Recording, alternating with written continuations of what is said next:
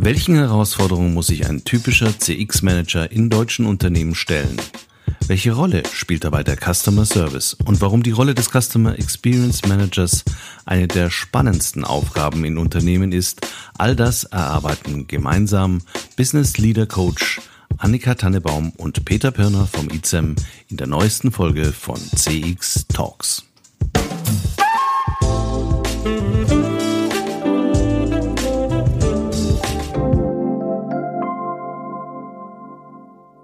Hallo und herzlich willkommen bei der Videoausgabe von CX Talks, dem deutschsprachigen Podcast für Customer Experience Management. Mein Name ist Peter Pirner. So hören Sie mich im Prinzip auch immer, wenn Sie den Podcast anhören, auf Apple oder auf Spotify. Zu Gast heute ist die Annika Tannenbaum. Da komme ich gleich noch dazu. CX Talks wird diesen Monat unterstützt von FIR, einem führenden Technologieanbieter für Cloud Contact Center in der Dachregion. FIR entwickelt und betreibt KI-gestützte Software für begeisternde Kundenerlebnisse entlang der gesamten Customer Journey. Mit FIR wird Kundenkommunikation erfolgreich für euch und für eure Kunden.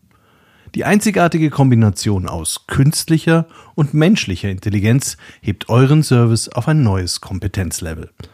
So seid ihr stets mit euren Kunden verbunden.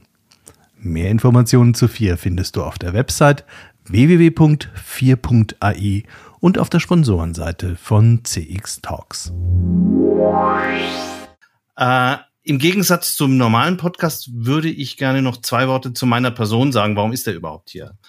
Äh, und warum fühle ich mich berufen, auch zu CX etwas zu sagen? In meinem früheren Leben hatte ich fast 25 Jahre bei Kanter das Vergnügen, forschungsgestütztes CX-Management zu betreiben. Ich habe weltweit Kanter Top-Kunden beraten und zuletzt war ich als Domain Head fachlich verantwortlich für das Deutschlandgeschäft äh, mit so Kunden wie VW, Allianz, Lufthansa oder Commerzbank.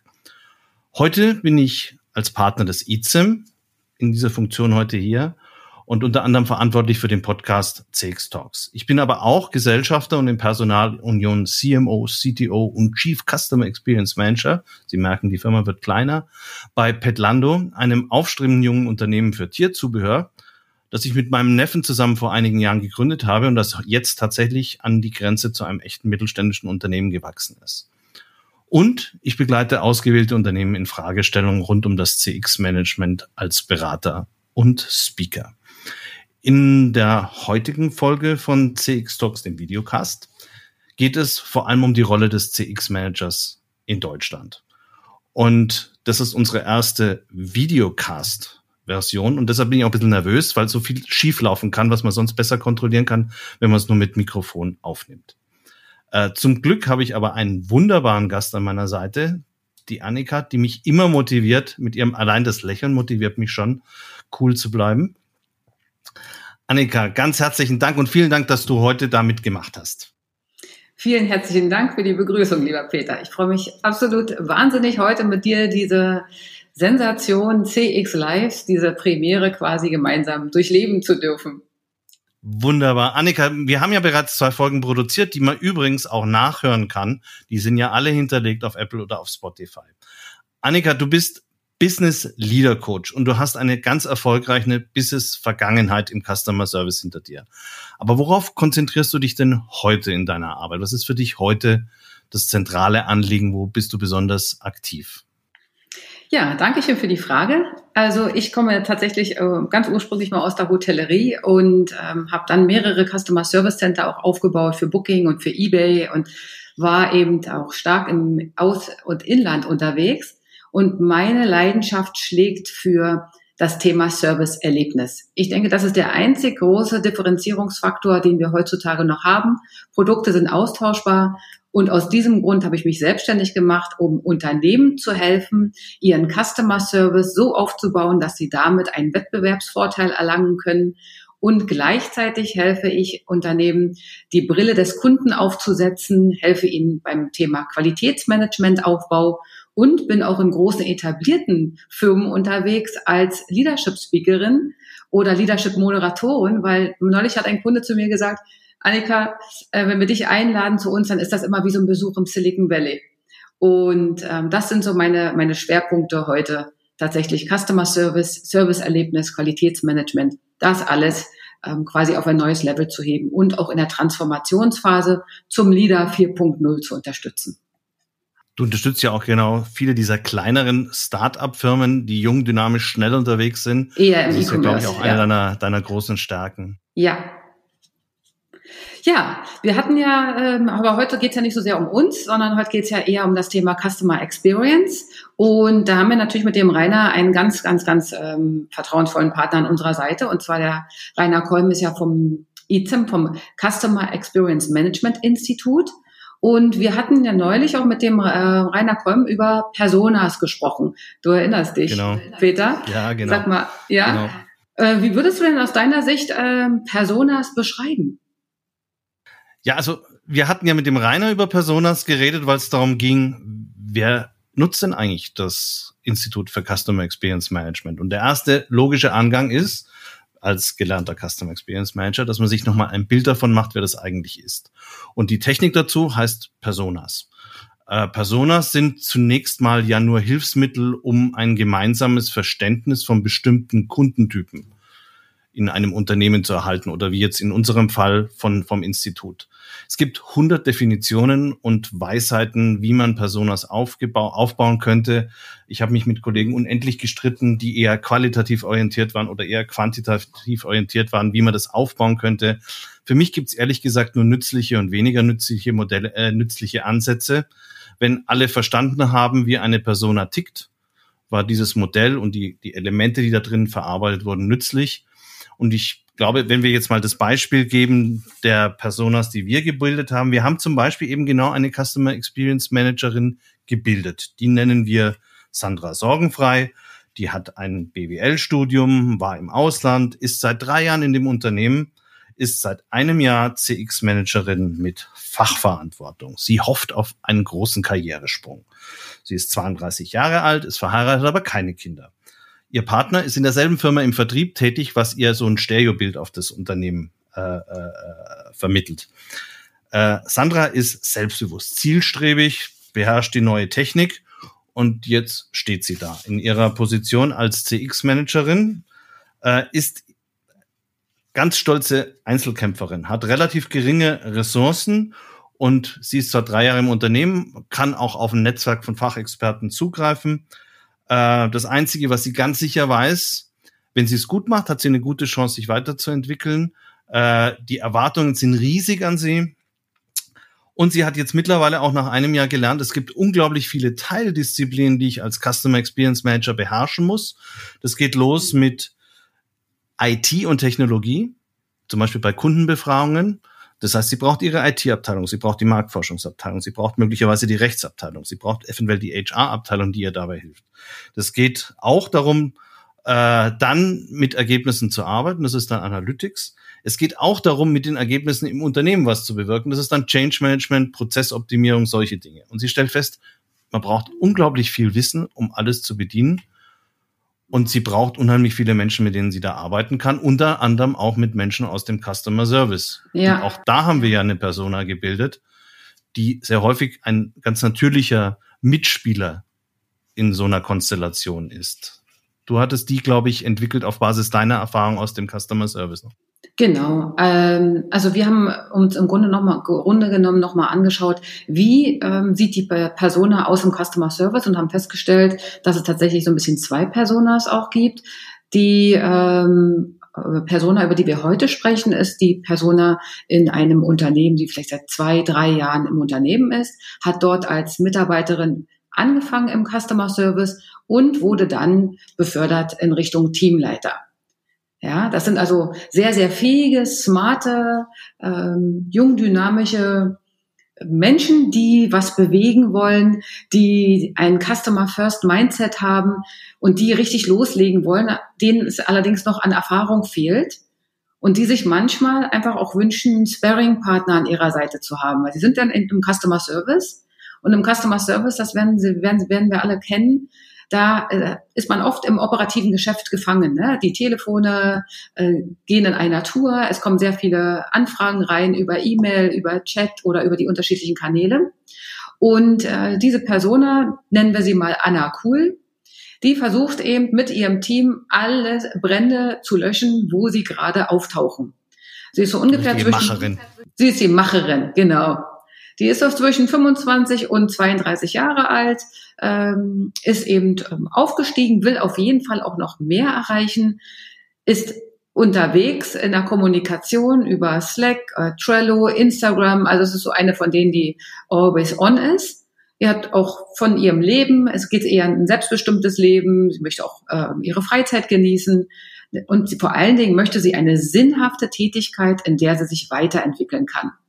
Die Persona im Customer Service, über die Anna Kuhl, über die wir sprechen, legt also auch großen Wert auf die Unternehmens- und Teamkultur. Und die großen Herausforderungen, die sie sieht, jetzt kommt immer mehr Sonne in mein Gesicht, na gut, äh, ist das Silo-Denken der einzelnen Abteilungen. ähm, und dabei geht es tatsächlich auch manchmal um chaotische Strukturen, weil wir haben eben ähm, entsprechend junge Unternehmen oder Unternehmen, die gerade in einer sogenannten Transformationsphase sind. Und sie möchte etwas bewegen, hat zu wenig Erfahrung und sucht den Austausch. Das ist so ein bisschen was zum, äh, zum Hintergrund ähm, zur Anna Kuhl. Und wenn wir uns die beiden so betrachten, Peter, da gibt es doch auch durchaus. Äh, die sind eigentlich ja in einer relativ vergleichbaren Situation. Ne? Ja, Sie müssen genau. beide irgendwie sich beweisen, wollen sich auch beweisen. Äh, es gibt tatsächlich auch eine ganze Reihe von äh, Instrumenten, die man benutzt, um praktisch starten, den nächsten Schritt machen zu können. Also zum Beispiel die Anna Kuhl wird genauso äh, wie die Sandra Sorgenfrei äh, sich mit Customer Journey Mapping beschäftigen. Weil über kurz oder lang wird die Sandra bei der Anna aufschlagen und mit ihr einen Workshop machen. genau. Und sie werden sich auch mit Personas beschäftigen.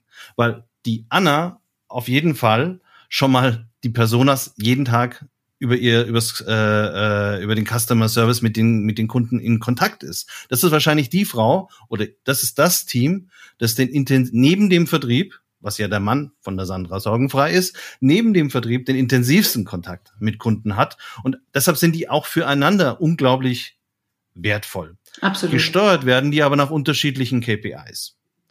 Und äh, wenn ich, ich bin jetzt absolut kein Experte im Customer Service, das bist ja du.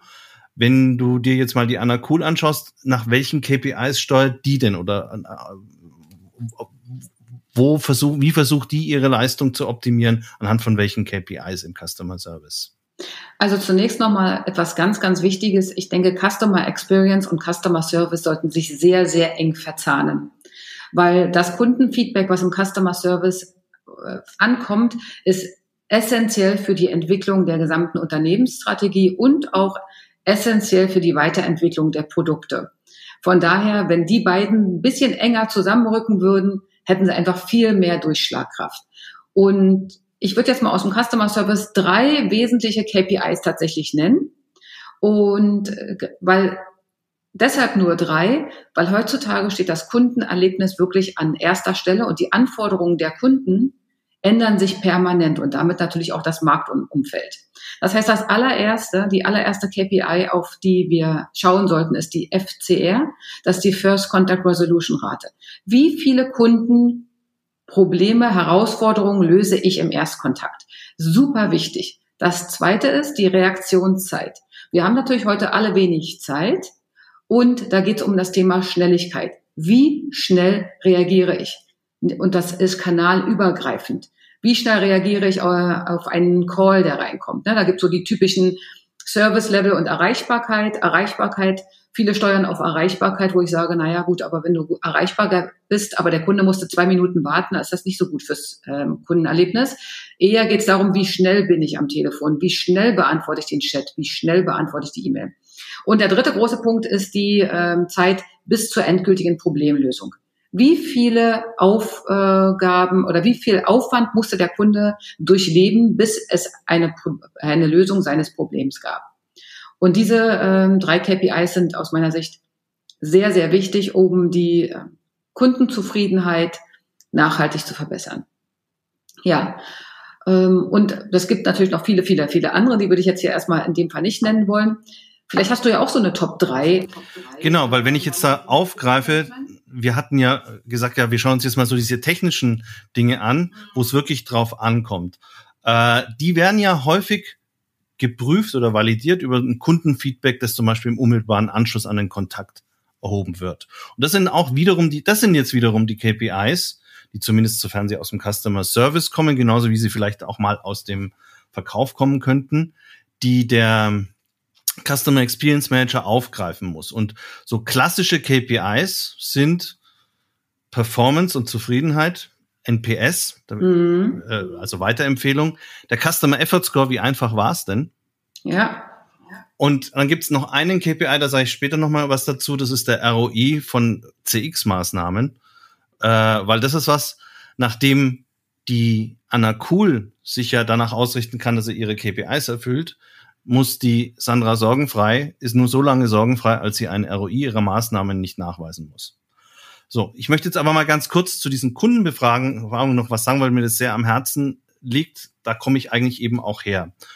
Weil heute haben wir die Situation, es ist so einfach, diese Fragen zu stellen. Es ist in jeder, in allen möglichen technologischen Systemen relativ simpel zu bewerkstelligen, dass man eine Frage stellt. Und wir sind häufiger in der Situation, dass man heute eine Kundenfrage stellt, weil ich es kann. Das ist aber nicht immer sinnvoll. Und man sollte sich übrigens auch überlegen, ob man sie überhaupt stellt. Ich mache das gerne an so einem klassischen Beispiel äh, fest. Das ist die blödeste Frage, die ein Mann stellen kann. Schatz, wie war ich? Ausgezeichnet, sehr gut, gut, weniger, äh, gut oder schlecht? Und die wird nur noch getoppt durch die Frage, würdest du mich aufgrund deiner Erfahrungen anderen Frauen weiterempfehlen? Es gibt Fragen, die stellt man einfach nicht.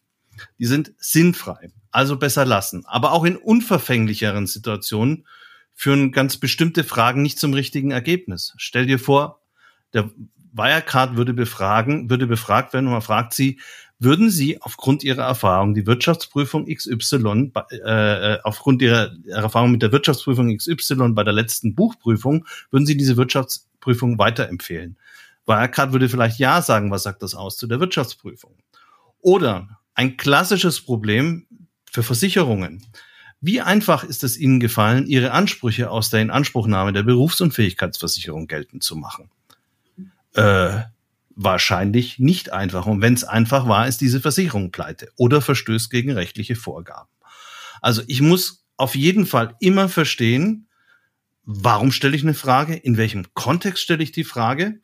Wenn ich ein Ergebnis zurückbekomme, wie ist denn das zu interpretieren? Hat eine Versicherung bei, beim Claims-Prozess, hat die überhaupt eine Chance, einen hohen Wert zu kriegen?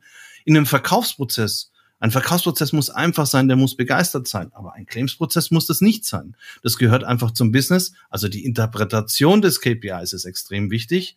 Und letztendlich geht es am Ende des Tages vor allem darum, Maßnahmen abzuleiten, dass diese Beziehung besser wird. Und dann darf ich mich nicht frustrieren lassen, wenn ich im Kundenservice verantwortlich bin für den Claims-Prozess und ich ums Verrecken diesen Effort-Score nicht nach oben kriege, weil ich überhaupt keine Chance habe, ihn über ein bestimmtes Niveau zu kriegen. Ich muss also verstehen, was ist das optimale Niveau und muss mich an dem dann ausrichten. Und äh, jetzt kommen wir wieder in ein Feld, wo dann der CX-Manager, unsere Sandra, zu Anna geht und sagt, pass mal auf, das ist dein KPI, an dem musst du jetzt irgendwie arbeiten. Und die Sandra hat jetzt im Gegensatz zu Anna die Möglichkeit, nicht mit Leuten konk konkret auf Leute in ihrer Führungs, in ihrer Rolle als Führungskraft einzugehen, das kann wiederum nur die Anna Cool. Weil die Sandra hat ja, wenn sie Glück hat, ein kleines Team, im Regelfall hat sie gar keinen.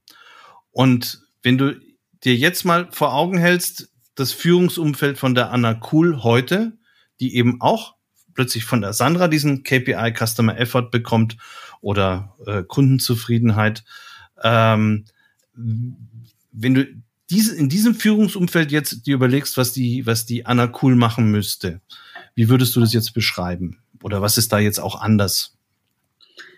Also zunächst geht es ja erstmal darum, auch tatsächlich die Kundenbedürfnisse zu verstehen. Ich glaube, das ist ganz, ganz wichtig, ähm, die Kundenbedürfnisse zu verstehen, unabhängig von der Rolle, unabhängig von der Verantwortlichkeit. Ne? Sowohl der Customer Experience Manager als auch der Customer Service Manager, als auch der Vertriebsmanager, als auch der Produktmanager.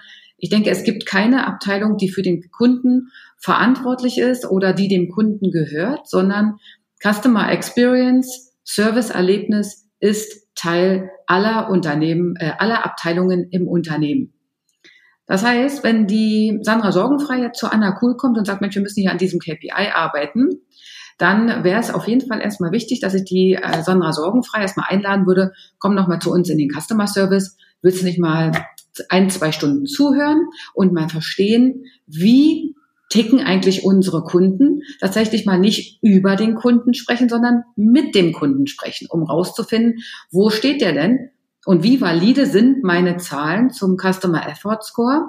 Sind das vielleicht Zahlen, die eine Aussage haben, die das Feedback der Kunden jetzt nicht stützt oder aber vielleicht doch, um da einfach dann noch mal sicher zu gehen, okay, was ist die Realität und was sind, was sagen die Zahlen und wie bringen wir diese beiden zusammen?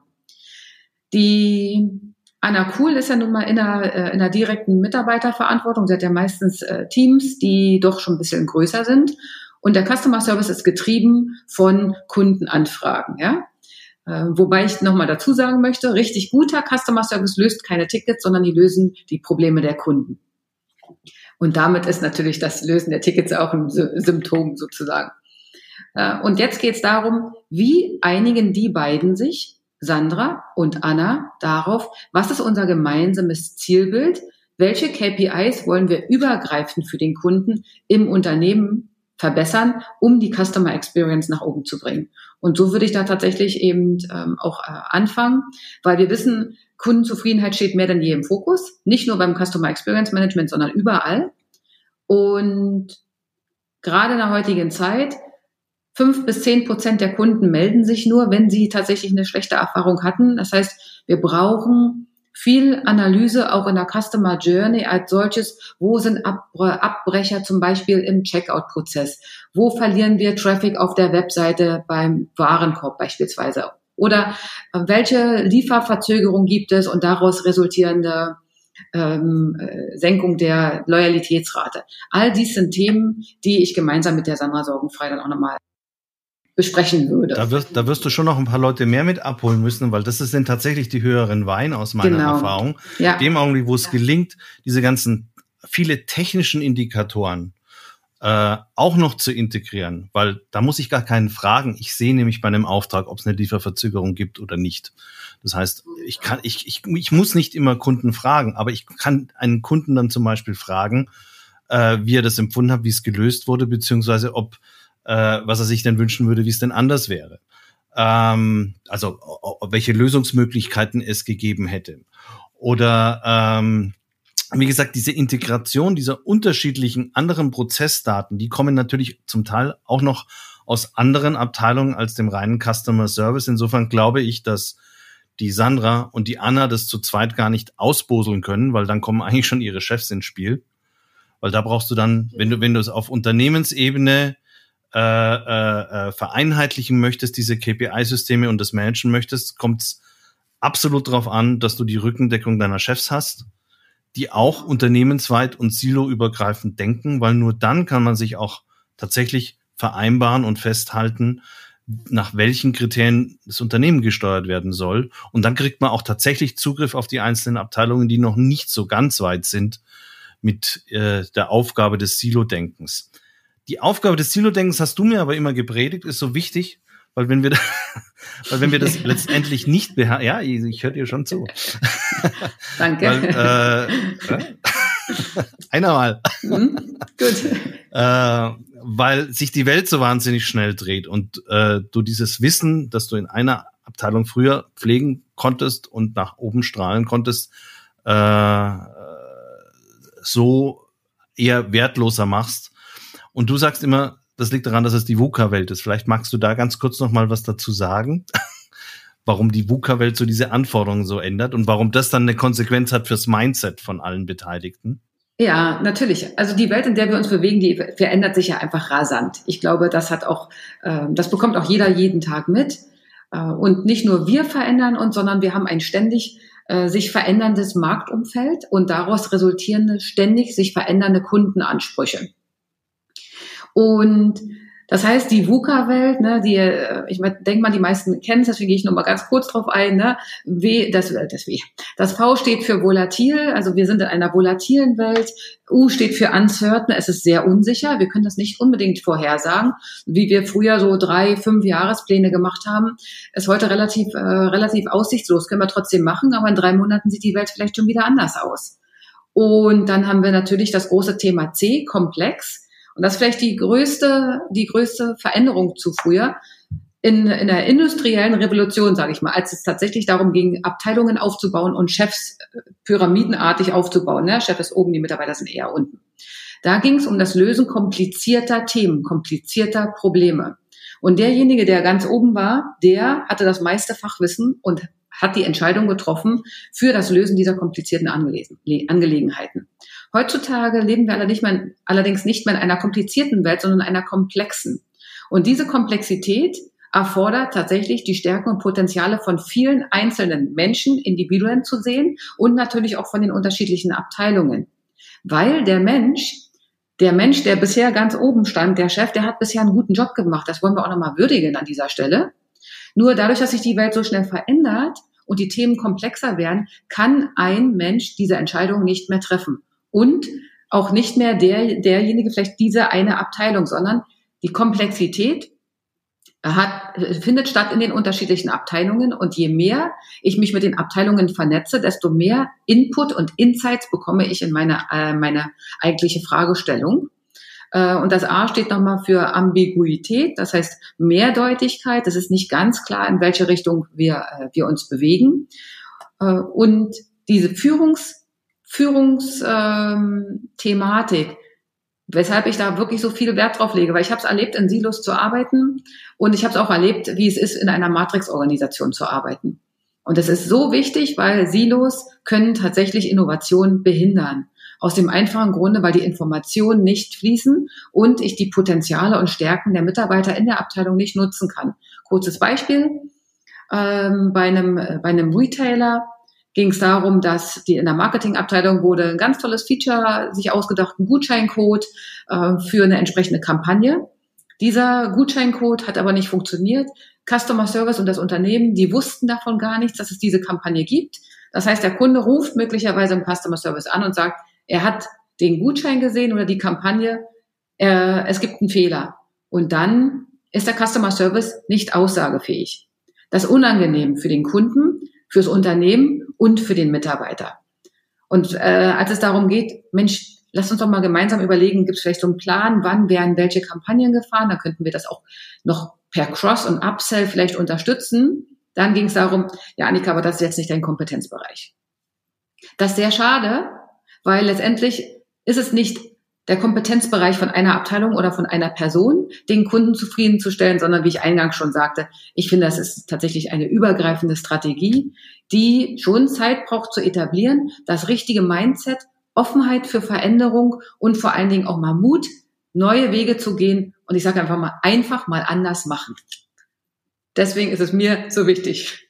Wie siehst du das? Ja, und ich, und ich finde nämlich, dann ist nämlich die Rolle des Customer Experience Manager, die gibt's ja noch gar nicht so lange. Mhm, in Deutschland diskutiert man diese, also äh, im internationalen Kontext diskutiert man das schon sehr viel länger. Also ja. ich hatte in Dubai schon mit Customer Experience Managern gesprochen, da hat man in Deutschland noch gar nicht gewusst, dass es die Funktion gibt. Ja. Aber äh, in Deutschland gibt's diese Rolle äh, mit der Bezeichnung noch gar nicht so lange und auch mit der Zuordnung, dass man einfach mal wie in einer Matrix-Organisation quer managt über das gesamte Unternehmen. Und ich bin, ich habe selber jahrelang in Mat eine Matrix-Funktion, eine horizontale gehabt und weiß, wie schwierig das wie schwierig das ist, das vernünftig zu managen, weil es auch eben so ein bestimmtes Mindset braucht. Einerseits sich empathisch auf die Leute einstellen zu können, andererseits aber auch durchsetzungsstark zu sein bei den Dingen, die dir wichtig sind oder die du halt selber auch zu verantworten hast.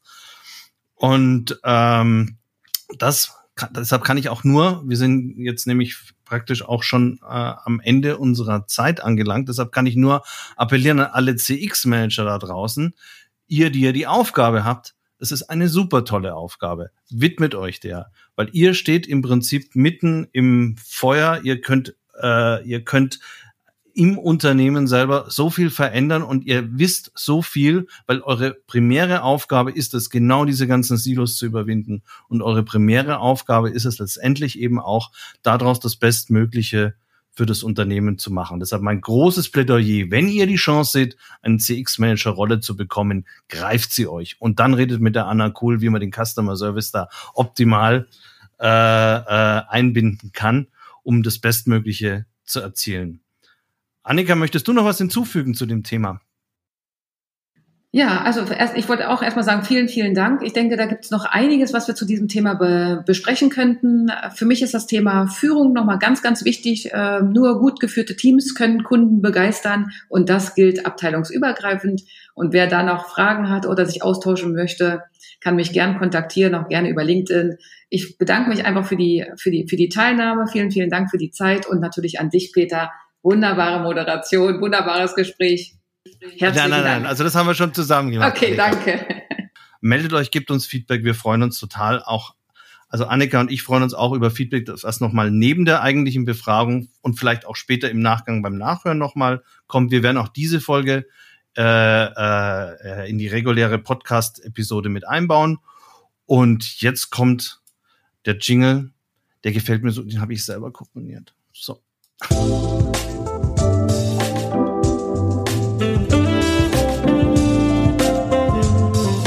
Das war CX Talks, der deutschsprachige Podcast für Customer Experience Management. Folgen Sie uns auf Spotify oder Anchor FM. Über neue Folgen informiert Sie auch der Newsletter des ICEM.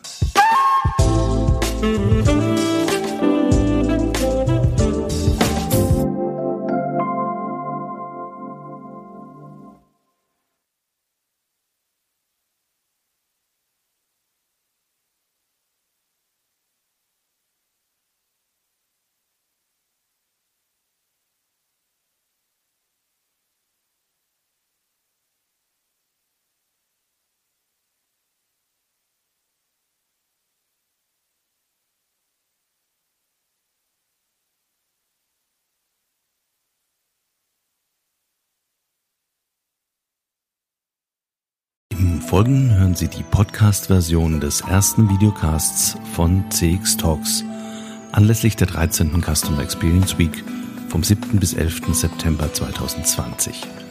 Das vollständige Video können Sie auf der Website des ICEM abrufen. Die Adresse finden Sie in den Notes zu diesem Podcast.